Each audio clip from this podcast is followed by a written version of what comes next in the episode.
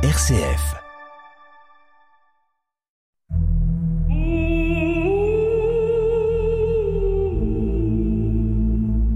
Des paroles et des pierres.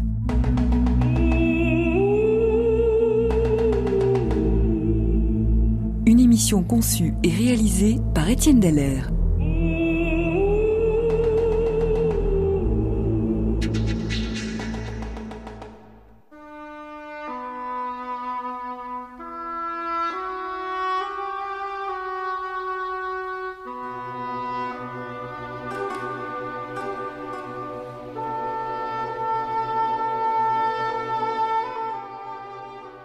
Bethléem, un nom un peu magique qui évoque d'emblée la naissance de Jésus entouré de Marie et Joseph, les bergers dans les champs cette nuit-là, la venue fastueuse des rois mages.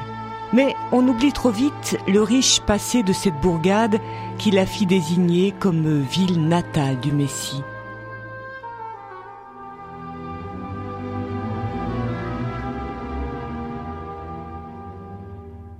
Bethléem a joué un rôle important dans le déroulement de l'histoire d'Israël. Peut-on faire la part des choses entre la réalité et l'imaginaire? Les pierres de Bethléem apportent-elles des témoignages convaincants?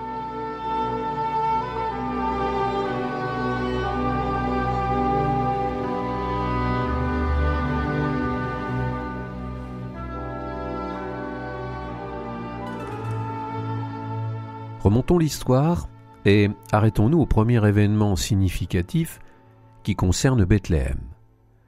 Il s'agit de la naissance du dernier des patriarches, Benjamin, fils de Jacob et de Rachel.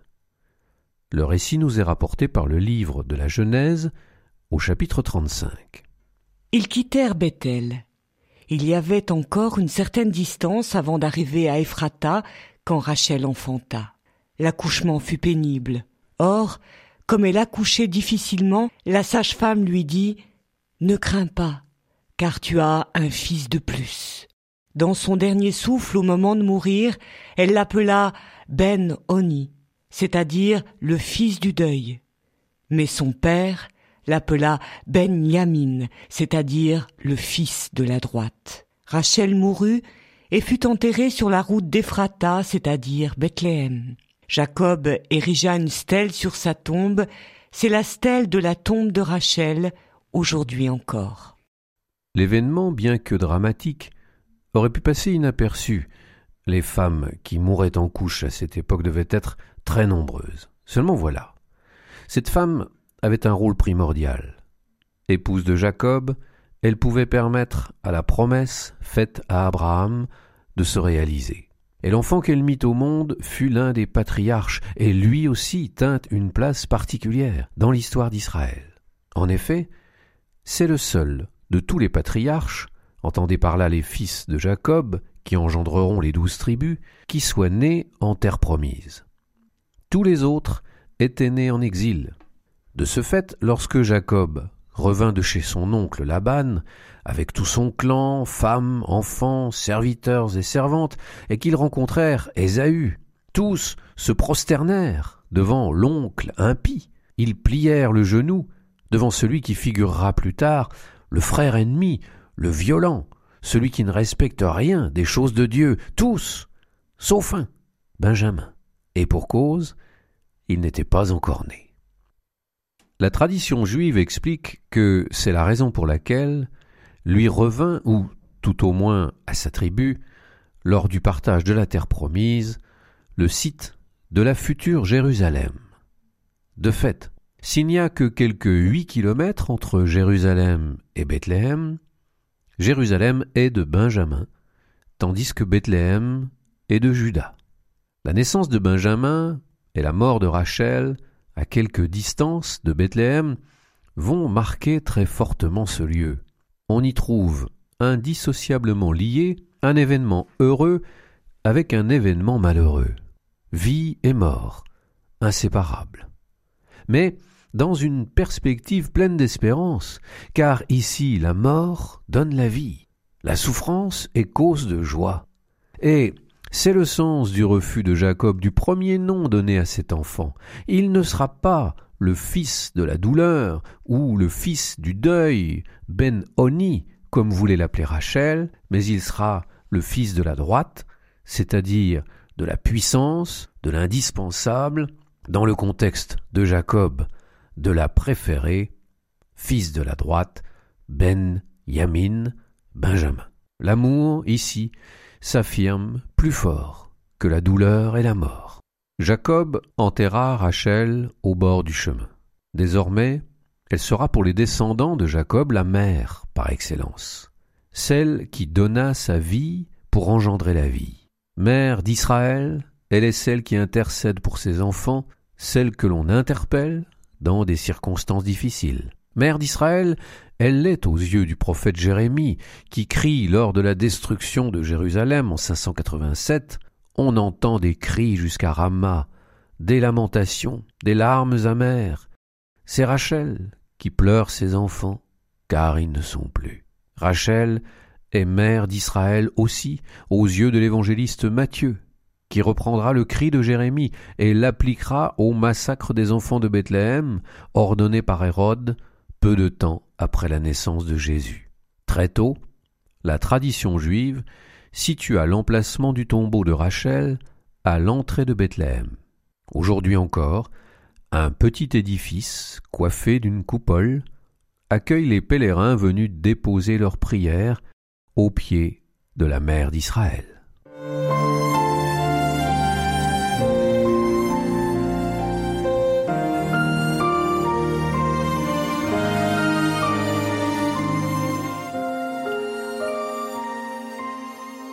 À quoi ressemblait Bethléem à l'époque des patriarches?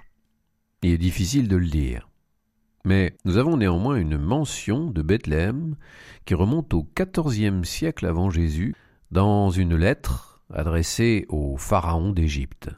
Le roi de Jérusalem considère à l'époque Beth Lamou comme l'un de ses fiefs et proteste auprès de Pharaon car la ville lui a échappé. Sans doute ne s'agissait-il que d'une petite bourgade, née, semble-t-il, autour d'une source servant de point de rassemblement aux nomades? Son nom de Beit Lamou signifiait alors maison de Lamou. Lamou était un dieu acadien. Sans doute y avait-il en ce lieu un sanctuaire dédié à ce dieu.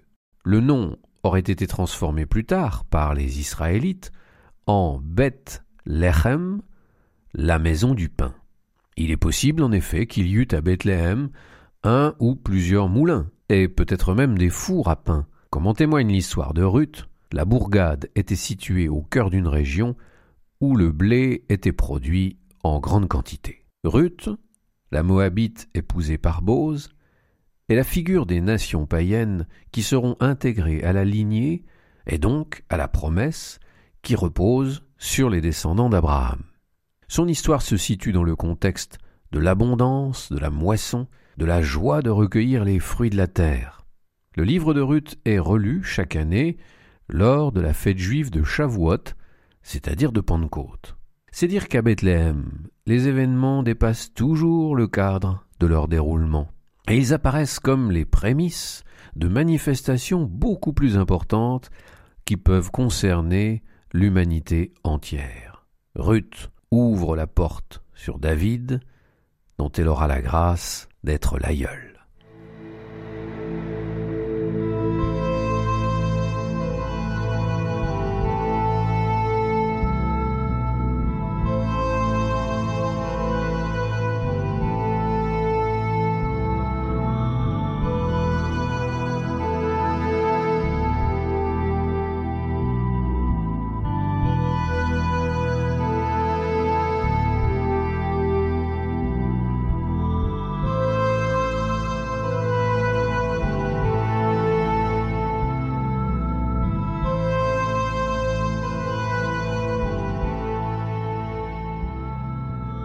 Fabuleux destin du petit David commença lorsque le prophète Samuel reçut ce message.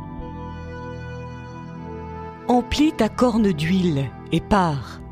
Je t'envoie chez Jessé de Bethléem, car j'ai vu parmi ses fils le roi qu'il me faut. Samuel fit ce que le Seigneur avait dit, il arriva à Bethléem, et les anciens de la ville vinrent en tremblant à sa rencontre.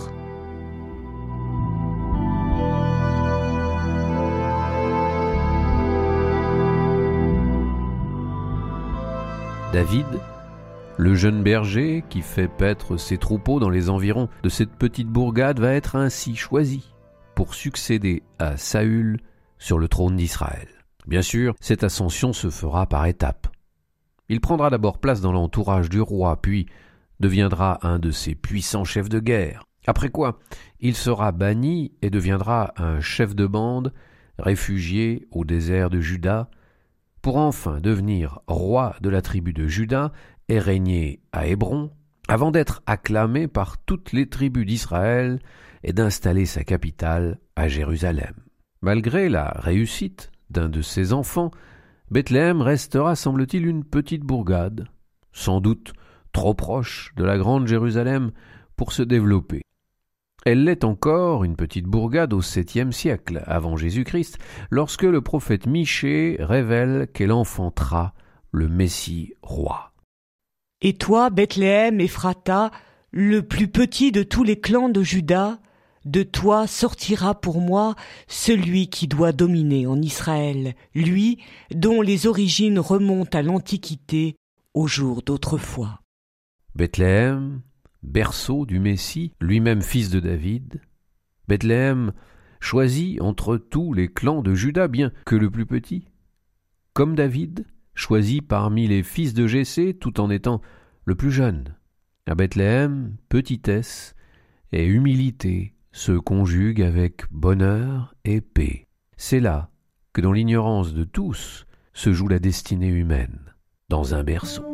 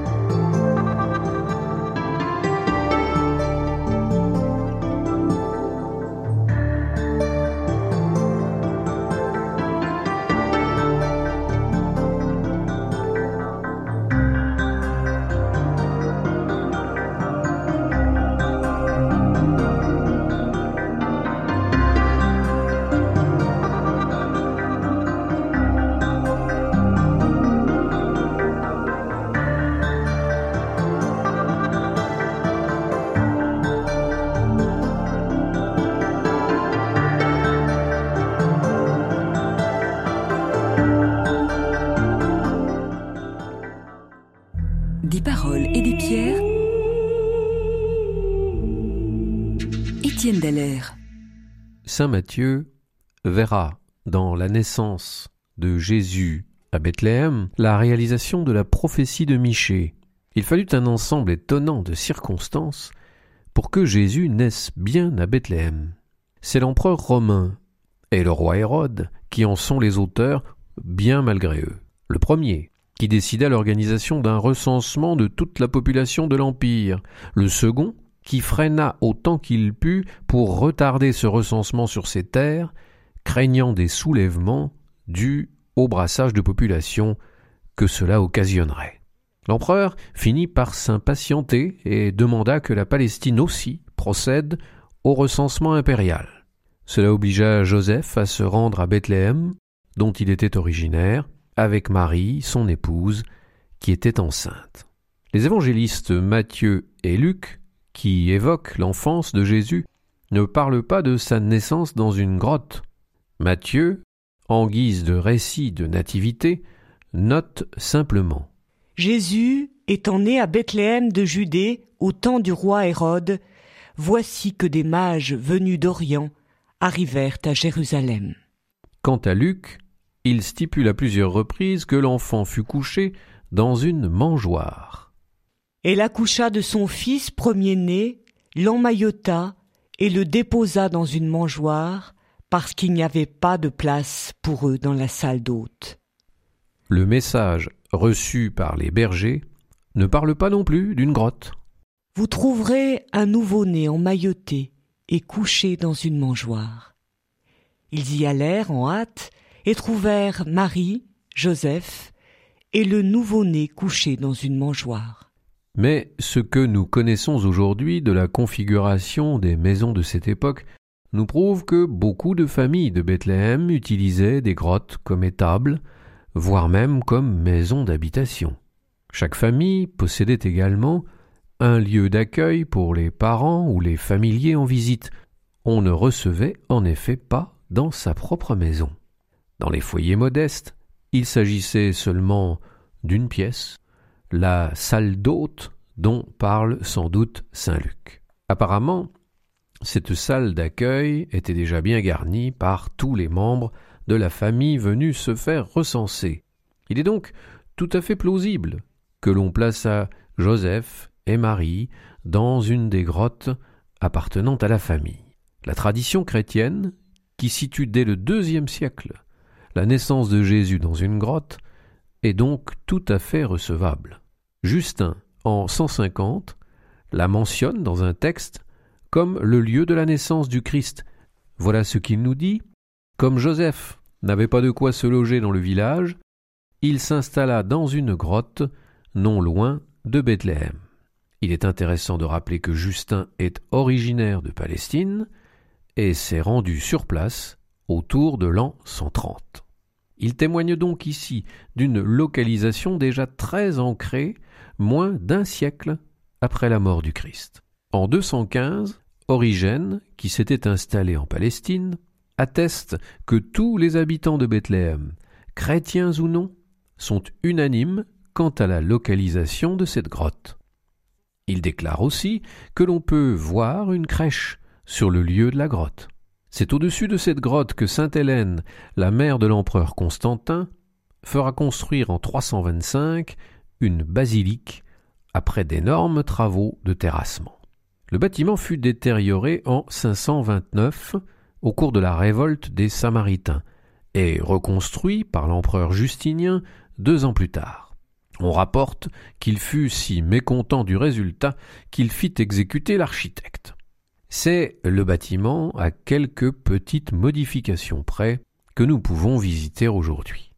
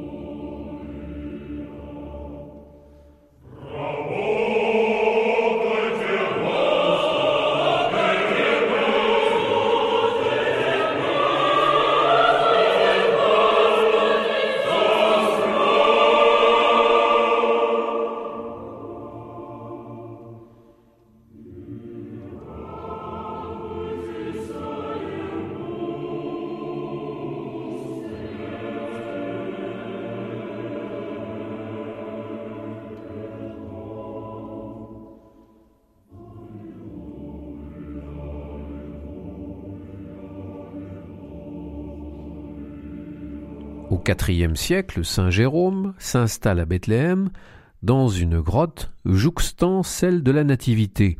C'est là qu'en trente-six ans de labeur, il traduira la Bible en latin, traduction dite de la Vulgate. La basilique était entièrement décorée de mosaïques dont il reste quelques vestiges aujourd'hui. Son fronton, notamment, possédait une fresque montrant l'arrivée des rois mages.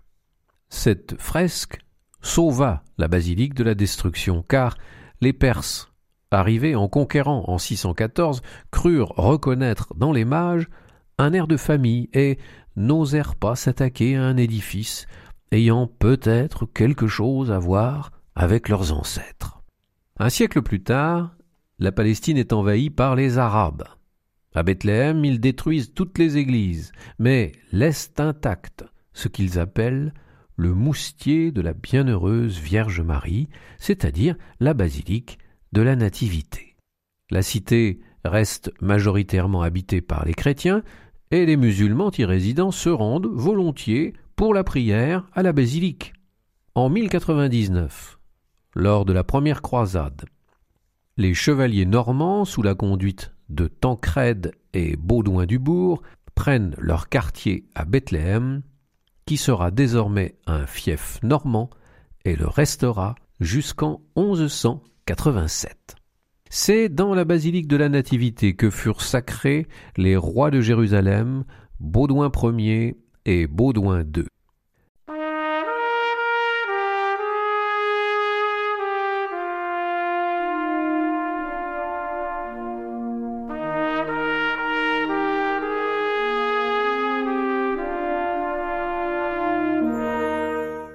La porte de la basilique est réputée pour sa petitesse. On ne peut y accéder qu'en s'inclinant profondément. Cette précaution fut prise du temps de l'occupation turque afin d'empêcher les cavaliers de rentrer dans l'église sur leur monture. On a vu là un symbole dans cette porte étroite, une sorte de goulot représentant le mystère de l'incarnation divine. Autre symbole intéressant, on ne peut entrer dans l'adoration de l'enfant Jésus qu'en pliant le genou, démarche d'humilité et de douceur. Comme toujours, les siècles apportent leur cortège de traditions, amplifiant et multipliant lieux saints et objets saints à vénérer. C'est ainsi qu'au VIe siècle, on vénérait un puits situé non loin de la grotte qui aurait servi aux besoins de la Sainte Famille. On montrait aussi le tombeau des saints innocents et même une table sur laquelle Marie aurait servi un repas au roi mage. Mais ces exagérations ne doivent pas faire dénigrer tout lieu saint et toute relique. À quelques kilomètres du centre-ville, un champ considéré comme celui où se trouvaient les bergers la nuit de Noël fut vénéré dès le IVe siècle. Les restes d'une église et d'un monastère byzantin l'attestent. On peut y visiter avec beaucoup d'intérêt une grotte restée à l'état naturel qui donne une idée plus exacte de ce que devait être la grotte où naquit l'enfant Jésus. Fermées par un mur en pierre, ces grottes devenaient de véritables petites maisons troglodytes où l'on pouvait être à l'abri du froid et de la pluie et trouver refuge contre les bandits et autres pillards sillonnant les campagnes. En ce lieu, en communion avec les pèlerins qui s'y succèdent depuis 1600 ans. On peut alors faire mémoire du message reçu par les bergers, message qui reste d'une grande actualité 2000 ans plus tard. Gloire à Dieu au plus haut des cieux, et sur la terre paix pour les hommes, c'est bien